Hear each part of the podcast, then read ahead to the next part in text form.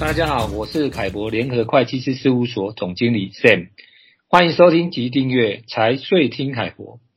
台积电在熊本的工厂预计于二零二四年开始营运。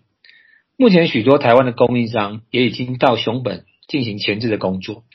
台湾人入境日本虽然是免签证的，但对于免签证的范围内有哪些该注意的事项呢？今天我们就请凯博联合会计师事务所日本区域总监王博金来一起谈谈。Paul 你好，Sam 你好，各位听众好。Paul 请教一下，出差到日本的台籍员工。目前是否需要申请日本的工作签证呢？呃，出差呢属于短期的停留，因此台湾人可以用短期滞在的观光签证入境日本居住九十天。可是呢，短期滞在包含观光、商务交流跟探亲。如果有长期的工作需求要留在日本，还是要申请工作签证哦。那如果没有申请工作签证？是不是可以每次快满九十天的时出境，然后隔天再入境？这样应该就不违反规定了吧？嗯，其实呢，海关审阅着每个人的出入境资料跟居住的天数，因此在日本境内的居住天数是一个重要的评断标准。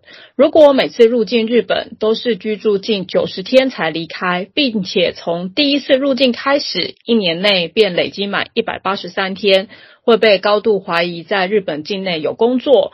我们曾经有客户于出境时被日本海关口头警告，告诫他下次入境日本的时候，如果我没有工作签证，将会被拒绝入境。也有客户在海关查验护照时，直接被原机遣返，并于护照上标注五年内不得入境。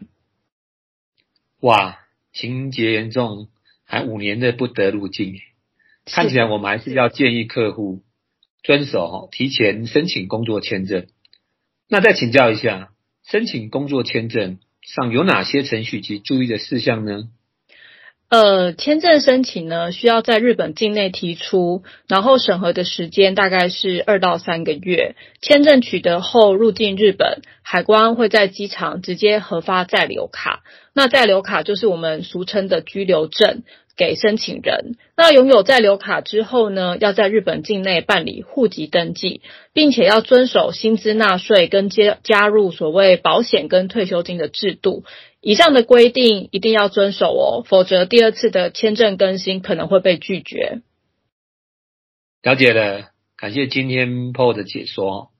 针对这个议题，在凯博联合会计师事务所网站上的凯博观点有更详细的说明。申请上如果有任何问题，也欢迎大家直接洽询凯博联合会计师事务所。